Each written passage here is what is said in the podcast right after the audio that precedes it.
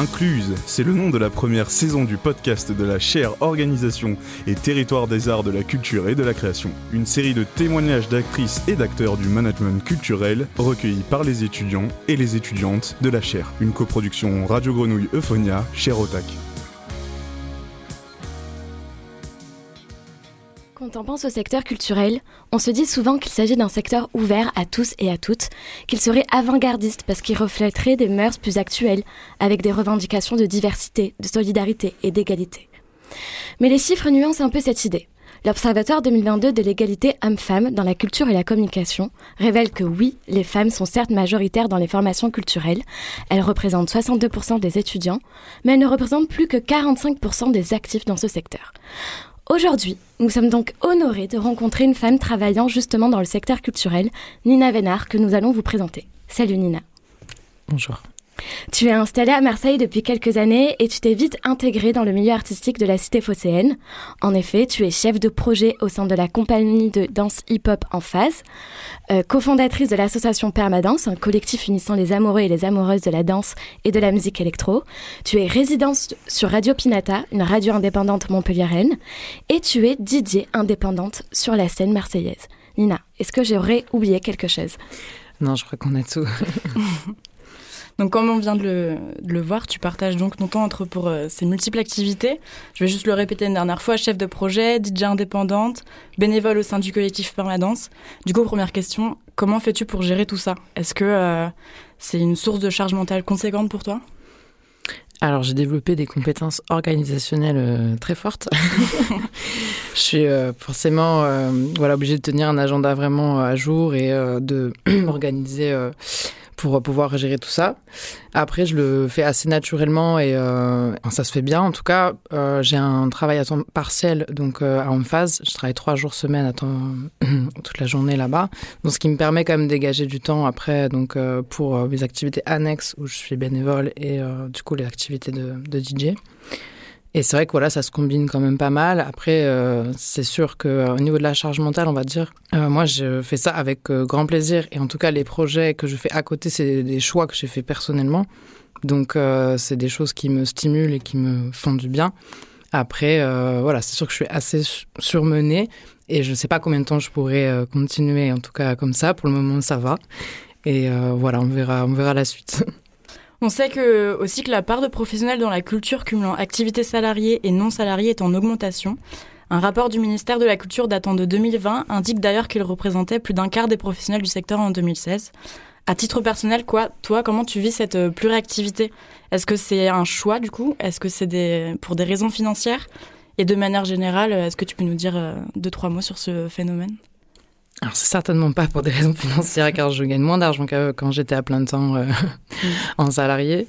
Donc euh, non, c'est vraiment un choix euh, personnel pour pour développer des, des projets qui me ressemblent et qui me permettent de m'épanouir ou de développer en tout cas certains aspects de ma personnalité ou de de, de voilà de, de moi. Donc euh, ouais non c'est vraiment un choix quoi. Je pense que quand on décide de, déjà d'être bénévole euh, dans des associations euh, en général c'est c'est c'est pas du tout pour des raisons financières vu qu'on est on n'est pas payé. C'est plutôt voilà pour peut-être de bah, donner du sens, côtoyer aussi des gens et des projets qui nous ressemblent plus et être au plus près de soi-même et de ce qu'on ce projette de, soi. Et par rapport à ce phénomène je dirais que le secteur culturel, il a euh, l'avantage euh, de, de nous mettre dans un, dans un bain, en fait, avec des, des personnes euh, souvent créatives ou des, des, artistes. On côtoie des artistes, des personnes qui, qui font voilà, de l'art en, en, général. Et côtoyer ces personnes-là, ben, ça nous stimule, je pense, aussi dans notre créativité à nous-mêmes. Ça nous permet aussi peut-être de ouvrir des petites portes qu'on n'aurait jamais ouvert autrement parce qu'on se serait pas senti légitime peut-être d'être nous-mêmes artistes au final. Et je pense qu'on a tous une part d'artistique entre nous et on est tous un peu artistes euh, d'une certaine façon. Et euh, voilà, donc être dans le secteur culturel, ça permet peut-être de, faciliter en fait cette, euh, cette ouverture-là de la créativité. Et aussi, je pense que les structures, être dans une structure culturelle, ça permet aussi d'être euh, facilement mis en réseau et euh, avec d'autres structures, avec d'autres personnes qui travaillent dans les structures. Il y a beaucoup de collaborations en général, que ce soit dans le social, dans le culturel, quand on travaille dans une structure culturelle. Et voilà, on est vite mis en réseau, on, on collabore avec plein, plein d'autres personnes dans ce milieu. Et ça permet aussi, grâce à ce réseau, de des opportunités je pense, de justement avoir des, activités euh, à côté euh, avec ces personnes-là, ou en tout cas, voilà, de s'auto-nourrir, on va dire, de, de qu'est-ce qu'on aimerait faire euh, pour, pour améliorer, entre guillemets, la société. Et, je pense peut-être aussi que le, le fait aussi d'avoir le statut entrepreneur de plus en plus développé, ça facilite aussi la, la projection vers des activités annexes. voilà, tout simplement.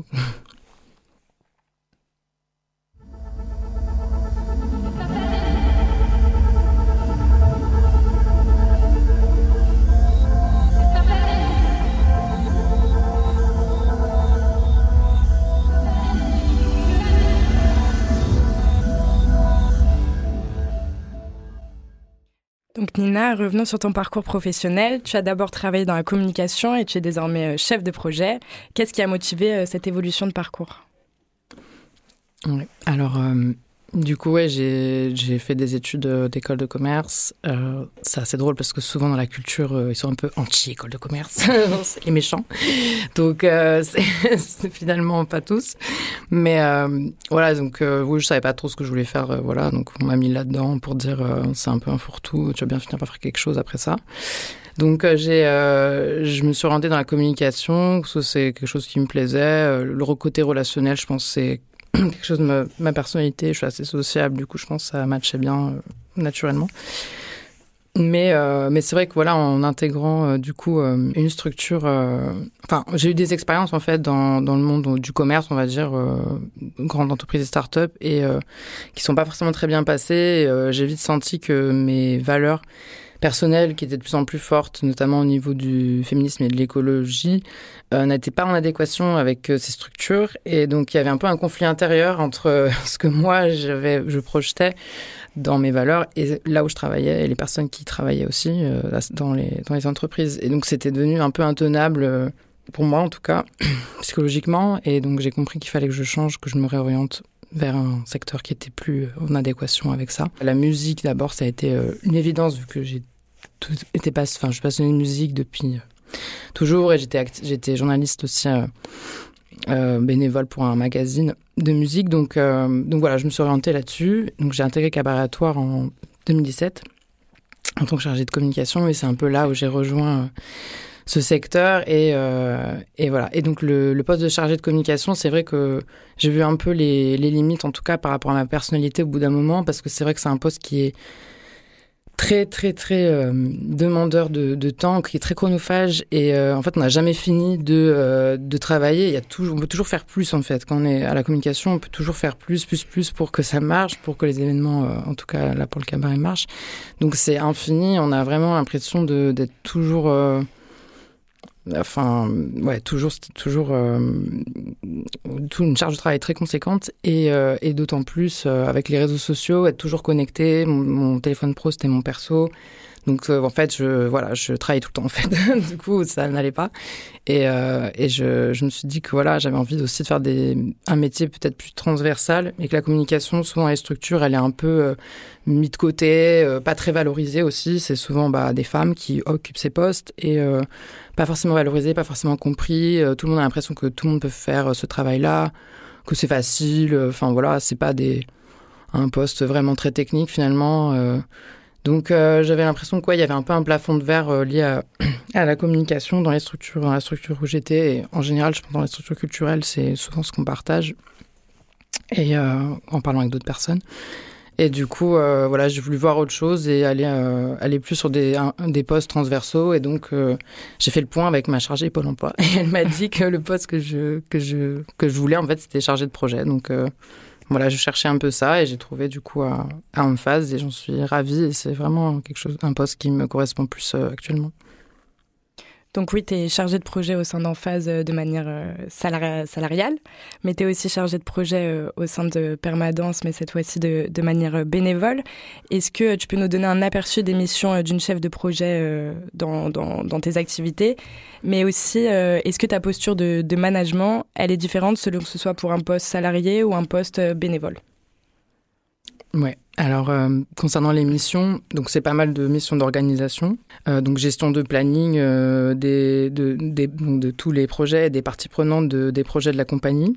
Donc, par exemple, on organise un festival, donc Impulsion en avril euh, tous les ans. Donc, ça va être euh, contacter euh, donc les, les artistes qu'on a choisi de programmer, contacter donc les équipes techniques pour faire des réunions, pour ben voilà leur discuter de, de ce qu'on a proposé et donc de savoir quels sont les besoins techniques derrière qui en découlent. En fait, être vraiment, on est vraiment, on est vraiment la personne contact de, de toutes les parties prenantes des projets. Et euh, on va voilà, gérer aussi tout ce qui est production, donc euh, tout ce qui est transport, catering, euh, voilà, feuille de route. Euh, on va traduire les envies de programmation avec la technique, avec des plans d'implantation, euh, savoir quelle, quelle de matériel qu'il faut avoir. Euh, il y a aussi tout ce qui est suivi budgétaire, donc on, faire un, un budget avoir un budget prévisionnel pour chaque projet et au fur et à mesure des dépenses, et, voilà, ajuster, savoir où est-ce qu'on en est, ne pas dépasser justement le prévisionnel. il y a aussi tout ce qui est recherche de financement privé. Tout ce qui est public, c'est plutôt l'administrateur. Moi, je vais être un peu sur le, financement privé, donc mécénat, euh, fonds de dotation. Et, euh, et, voilà, le pilotage global des projets, euh, faire des bilans, analyser, faire en sorte d'optimiser les projets, comment on peut faire mieux, voilà, des choses comme ça. Et la différence entre en phase et permanent, je dirais que en phase, je suis peut-être plus rigoureuse parce que c'est voilà, une structure qui est professionnelle. Enfin, en tout cas, les projets sont là depuis très longtemps.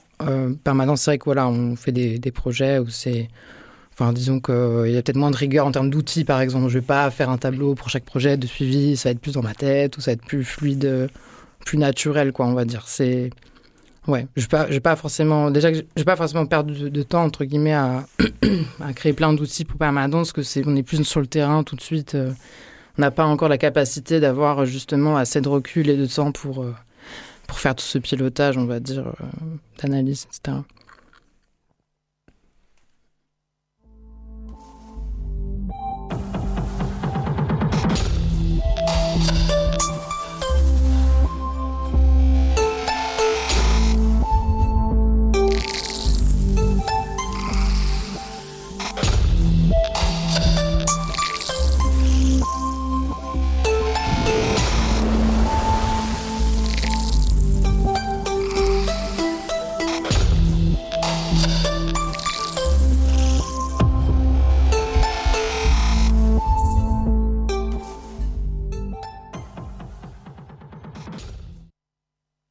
Alors Nina, on vient d'entendre euh, un de tes sons. Est-ce que euh, du coup, on peut revenir un peu sur ton parcours de DJ et déjà comment euh, comment t'es venu à mixer? Oui, tout à fait. Bon, c'est pas moi qui ai produit le son, je l'ai juste joué à un événement, mais voilà. Mais comment j'ai comment j'ai je suis devenue DJ. Donc euh, il y a une période euh, un peu particulière euh, qui nous est tous arrivé il y a pas longtemps, c'est le, confinement de 2020. Donc c'est pas très original, mais effectivement j'étais au chômage partiel à, à 100% étant donné que je travaille dans une, une structure culturelle donc qui n'avait plus d'activité. Et euh, donc je me suis retrouvée avec beaucoup de temps devant moi. Et, euh, en fait, euh, je pense aussi que c'est à ce moment-là, je, côtoyais déjà pas mal d'artistes, de, gens qui étaient dans le milieu de, de la musique et, et de DJ aussi, de gens qui étaient DJ. Et je pense que bah, des, des potes à moi qui étaient DJ. Et du coup, je me suis dit, ben, pourquoi pas moi En fait, c'était plus proche de moi. J'avais l'impression que c'était plus accessible. Alors que ça faisait déjà dix ans que j'étais dans ce milieu, hein, mais mais en tout cas, ouais, je pense que ça, il y avait un peu un aliment des planètes qui a fait que, ben, allez, let's go. Et du coup, j'ai euh, acheté un petit contrôleur et je me suis mise un peu comme ça. Et euh, depuis, bah, j'arrête pas parce que c'est, j'adore et ça me, ça me fait vraiment du bien et j'aime bien m'exprimer à travers ce, ce médium-là, en tout cas. Trop bien, ok. Et tu te, tu te produis à peu près euh, à quelle fréquence? Euh, bah, ça dépend, on ne choisit pas toujours, mais c'est vrai que là, depuis janvier, euh, je mixe à peu près deux, deux, fois par mois dans des lieux euh, à Marseille. Après, j'ai pas mal aussi de d'émissions radio. Bah, j'ai une résidence à Pinata tous les deux mois. Et parfois, j'ai des invitations aussi sur d'autres radios par des par d'autres DJ.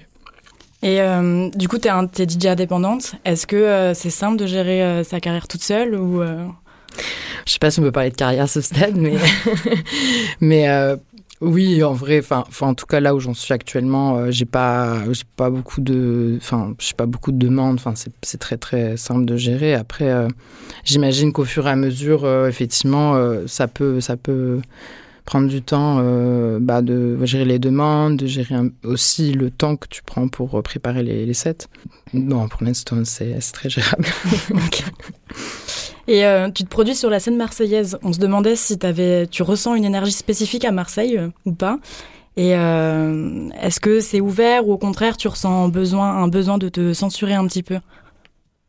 Alors oui, je sens vraiment une énergie spécifique à Marseille.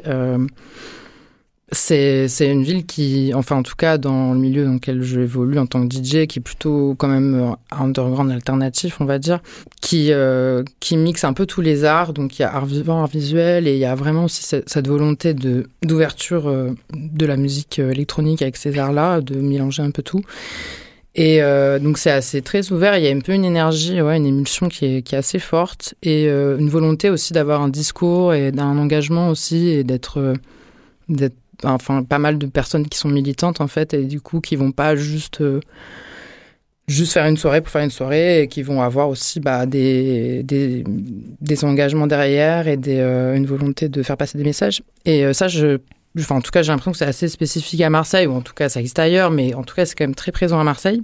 Et, et on est tous on se connaît un peu tous et honnêtement il n'y a pas trop de compétition. Je pense que ça aussi qui fait que c'est chouette c'est que Enfin voilà, il n'y a pas vraiment de compétition, on sent libre de jouer ce qu'on veut, on a des espaces d'expression qui nous laissent la place en fait de, de dire de jouer ce qu'on veut et d'être euh, un peu euh, ouais d'être créatif d'aller un peu plus loin que peut-être dans dans d'autres villes je sais pas. Mais euh, ouais on peut exprimer en tout cas des paroles non conventionnelles dans dans des espaces les espaces marseillais et ça c'est très cool ouais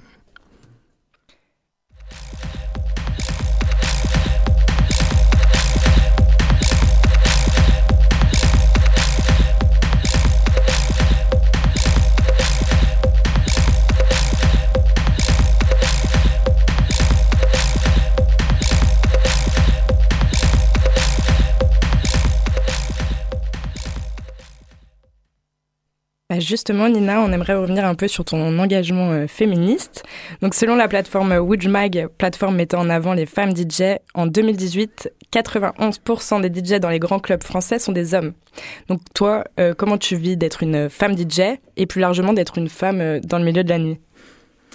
Bah, Je suis fière déjà d'être une femme DJ, ça c'est sûr. Donc euh, ouais non c'est c'est sûr qu'on a il y a du chemin à faire pour qu'il y ait on va dire entre guillemets autant de femmes que que d'hommes DJ après c'est pas enfin voilà en tout cas qu'on soit autant considéré mis en avant euh, ça il y a du il y a du il y a du il y a du boulot.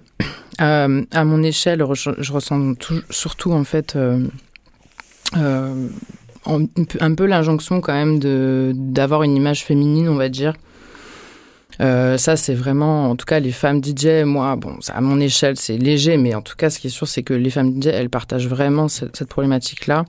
C'est euh, de euh, de l'image d'être objet enfin voilà d'être l'objet féminin d'être belle de se montrer sur d'être instagrammable d'avoir toujours des photos nickel où on voit bien les voilà on, on donne envie entre guillemets aux, hommes en fait d'être désirés quoi en fait c'est ça de, de, transmettre cette image là ça permet de d'avoir plus de likes sur Insta parce que l'algorithme il est fait comme ça aussi et plus de programmation parce que les programmateurs sont à 90% des mecs et donc en général bah, ils sont plutôt contents quand les, les, femmes leur plaisent, quoi, physiquement, on va dire, les artistes.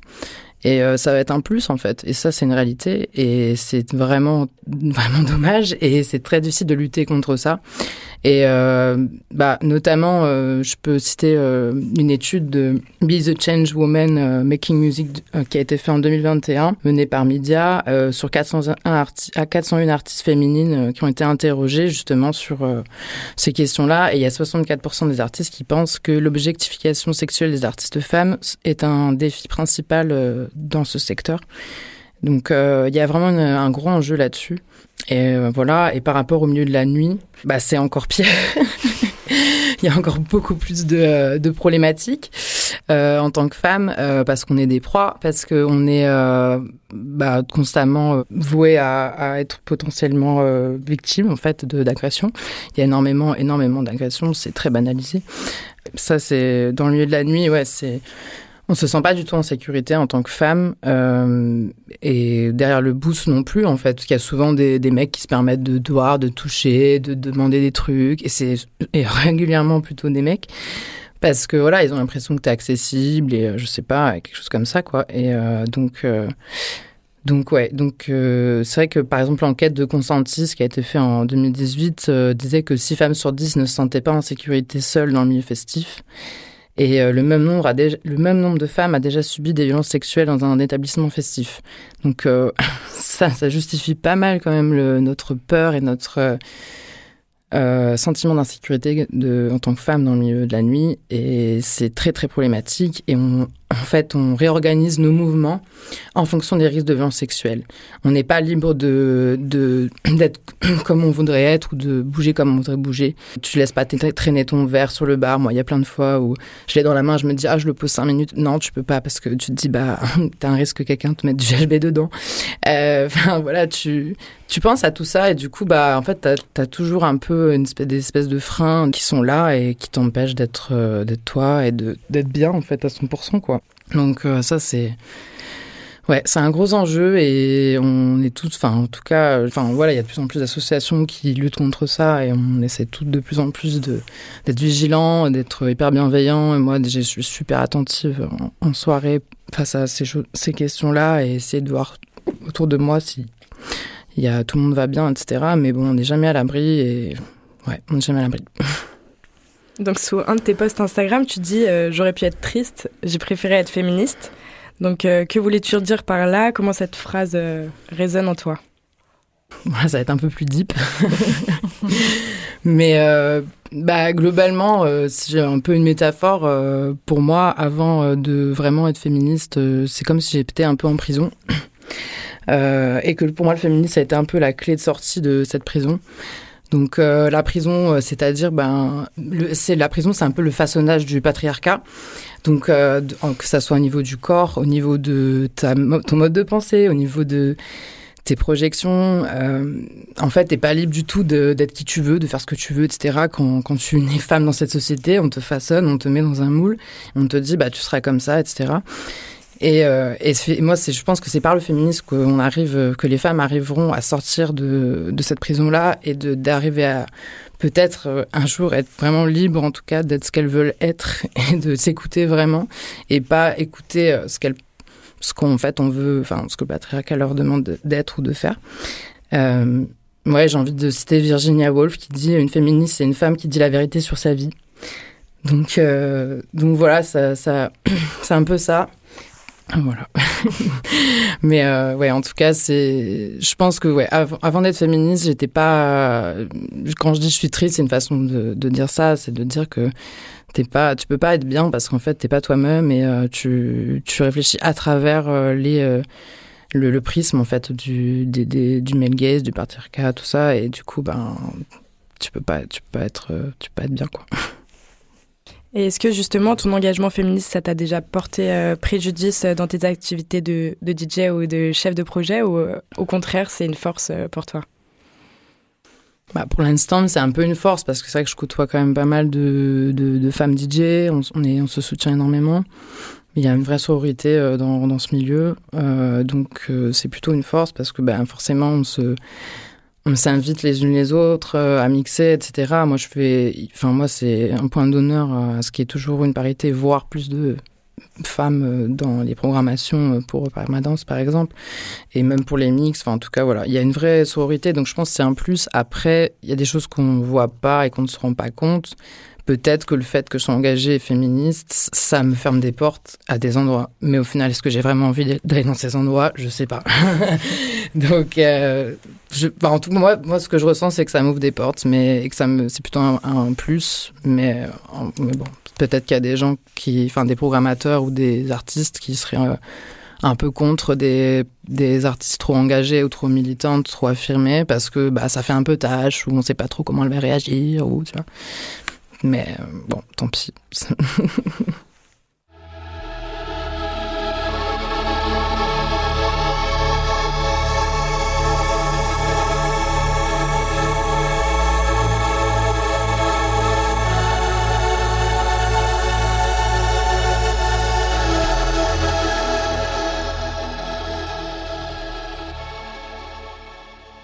Chers auditeurs, chères auditrices, notre épisode est maintenant terminé.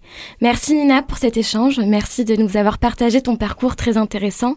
Nous te souhaitons une très bonne continuation dans tes projets et tes créations. Sachez que vous venez aussi d'écouter quelques extraits d'un mix de Nina que vous pouvez retrouver sur la plateforme SoundCloud sous son nom, SheFox. Nous vous invitons également à suivre ses projets en phase et permanents sur les réseaux sociaux. Merci également à Radio Grenouille de nous accueillir aujourd'hui pour réaliser cet épisode. Nous vous souhaitons une bonne journée une bonne soirée. Merci de nous avoir écoutés. Vous venez d'écouter un épisode d'Incluse, une coproduction Radio Grenouille Euphonia, chère OTAC.